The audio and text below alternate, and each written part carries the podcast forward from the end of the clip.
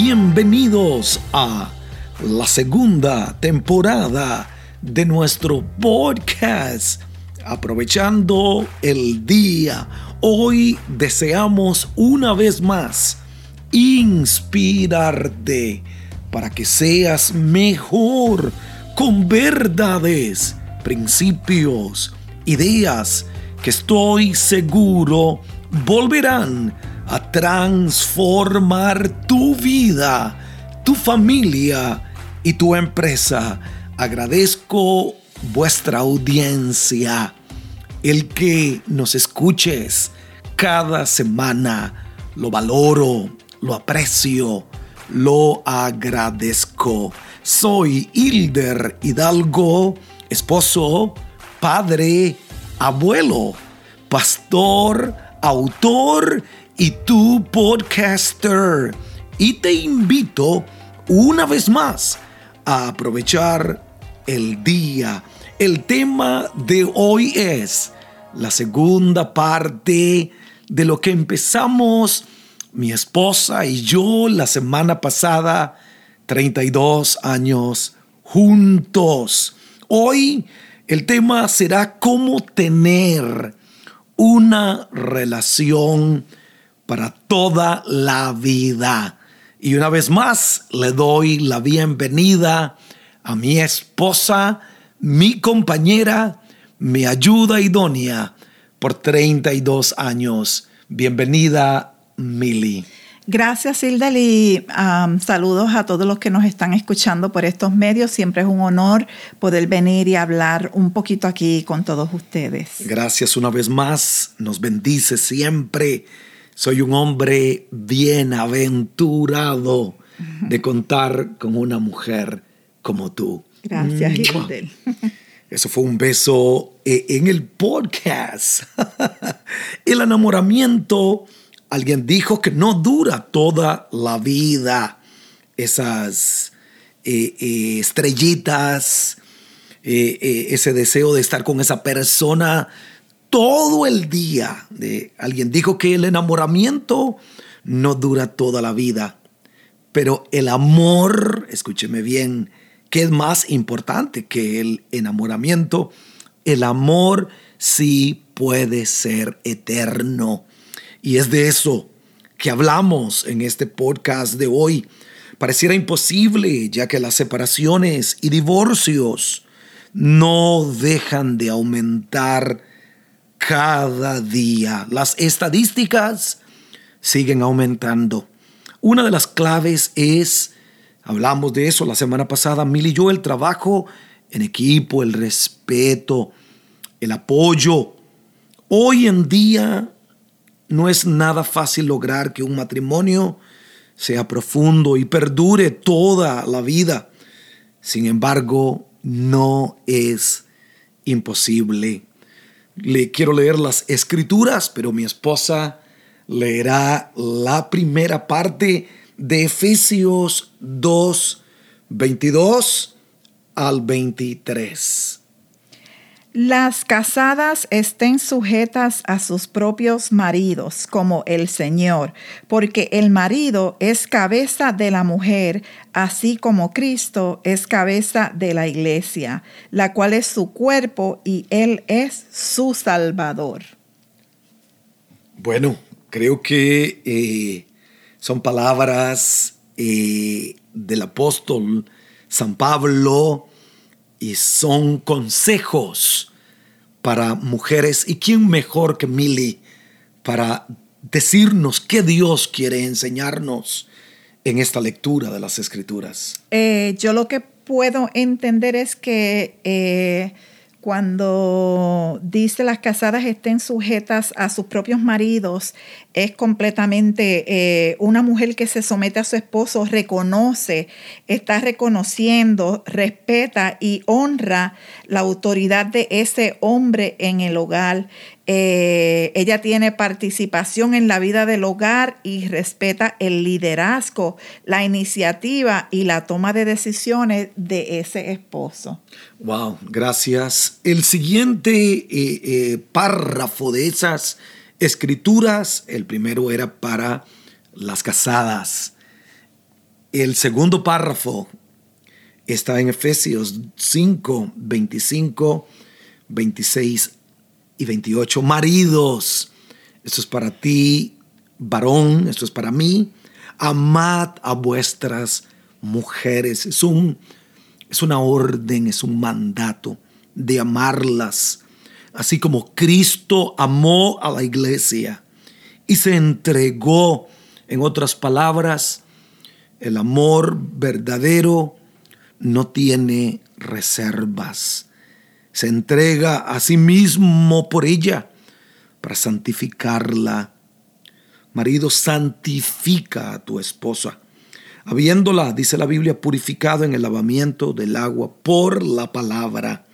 Así también los maridos deben de amar a sus mujeres como a sus mismos cuerpos. El que ama a su mujer, así mismo se ama. Y en este podcast queremos compartir contigo tres ideas que estoy seguro te van a ayudar a tener una, un matrimonio que dure toda la vida. Escúcheme bien. No solamente 32 años, sino 50, sino 60. El primer punto la primera clave es no descuides el amor. El amor hay que cultivarlo todos los días. Creo que Milly habló mencionando una, una reflexión la semana pasada sobre vitaminas. Eh, eh, el amor que no cultivas se va a morir. Lo que no cuidas ese fue el mandato que Dios le dio al marido. Marido ama a, su esposa. Ahorita al principio dije que el enamoramiento puede ser que termine, pero el amor nunca, al contrario, se va haciendo más grande, se va haciendo más fuerte. No descuides el amor, porque si descuidamos el amor, escúchame bien, el matrimonio, la relación eh, va a morir. Y eh, hay una, un versículo en la Biblia que dice que las pequeñas zorras son las que echan a dañar. Son las que echan a perder las viñas. Las viñas. Y pensamos, cuando hablamos de descuidando el amor, a lo mejor pensamos que eso no es importante, pero son esas pequeñas cosas que hacen muchas veces la diferencia. Pequeñas cositas que a lo mejor hacíamos antes y ya no las hacemos, y esas pequeñas cosas van haciendo la diferencia en nuestra relación, van en todo lo que nosotros hacemos. Inclusive podemos hacerlo como un ejemplo con nuestra relación con Dios. ¿Qué pasa con una persona que descuida eh, tu entrega con Dios? que a lo mejor ya no oras como orabas antes, ya no buscas la Biblia como leías antes y te entregabas, ¿qué va a pasar con la relación tuya con Dios? Se va a enfriar. Pues asimismo nuestra relación con nuestros esposos necesita ser alimentada. Esas pequeñas cosas que nosotros siempre hacíamos, seguir haciéndolas, porque eso es lo que le da, eh, lo que hace que nuestros matrimonios florezcan. Los pequeños detalles son los que harán al final las grandes diferencias. Segundo consejo, segunda clave, cuidado con la monotonía. Los quehaceres, Mili, ¿verdad? los hijos. Muchas veces el, trabajo del día al día que eh, nos envolvemos tanto, inclusive cuando tenemos eh, ministerios y estamos envueltos tanto en el ministerio, en la iglesia, que descuidamos nuestra, nuestra relación. Dedicamos más tiempo al ministerio que a nuestra relación y eso puede ser muy dañino porque por, por, volviendo al, primer punto, las cosas, las cosas pequeñas que tú no cuidas y, y, que a lo mejor tú no tomas tiempo para arreglarlas son las que te pueden echar a perder todo lo que tú has logrado en una vida. Nada debe de ser más importante que estar con tu cónyuge, pasar un tiempo juntos.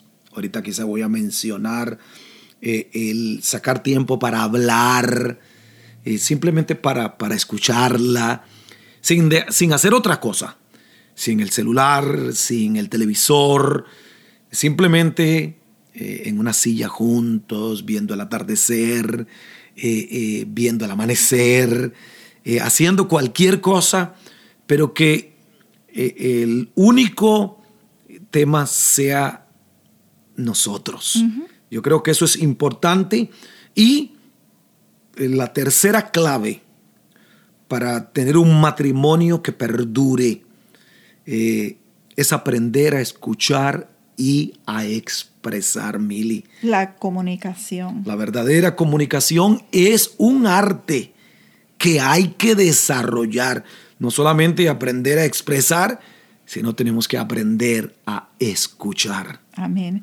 Eh, la comunicación es uno de los pilares fundamentales de una relación. Eh, y tal vez usted se pregunte, ¿cómo puedo mejorar la comunicación con mi esposo, con mi esposa? Eh, Tal vez estos, eh, estos sencillos consejos que te estamos dando aquí, a lo mejor piensas que son muy sencillos, pero si tú los tomas y los haces tuyos, a lo mejor te van a ayudar a aprender a escuchar eh, muchas veces nos gusta hablar mucho, ¿verdad? Mm. Pero qué difícil se nos hace algunas veces simplemente callarnos la boca y escuchar, porque muchas veces nuestros cónyuges necesitan que nosotros los escuchemos, no simplemente hablar y hablar y hablar. Necesitamos dialogar los dos, que sea un diálogo entre dos personas, no una sola una sola persona siempre hablando. Y también necesitamos siempre buscar el mejor momento para hablar, no cuando a lo mejor tuvimos una diferencia y, los aires están como que calientes. calientes y ese no es el momento para comunicarte con tu cónyuge. Tienes que esperar que se baje, que todo esté más tranquilo. Entonces, para tú poder comunicarte tranquilamente, sin gritos, sin pelea, sin, sin nada que, que vaya a ser peor. Aceptar el compromiso que tú hiciste con, ese, con esa persona, con, con mi esposo. Yo hice un compromiso con él. So, yo tengo que tener comunicación con él, aceptar el compromiso que yo hice con él de que yo lo iba a amar en, en, en las buenas, en las malas, en todo momento que yo iba a estar. Yo voy a llegar viejita con Hildel. Ya él lo sabe. Qué bueno. Vamos a llegar viejitos juntos. Eh, aceptar ese compromiso de, que, de lo que yo hice.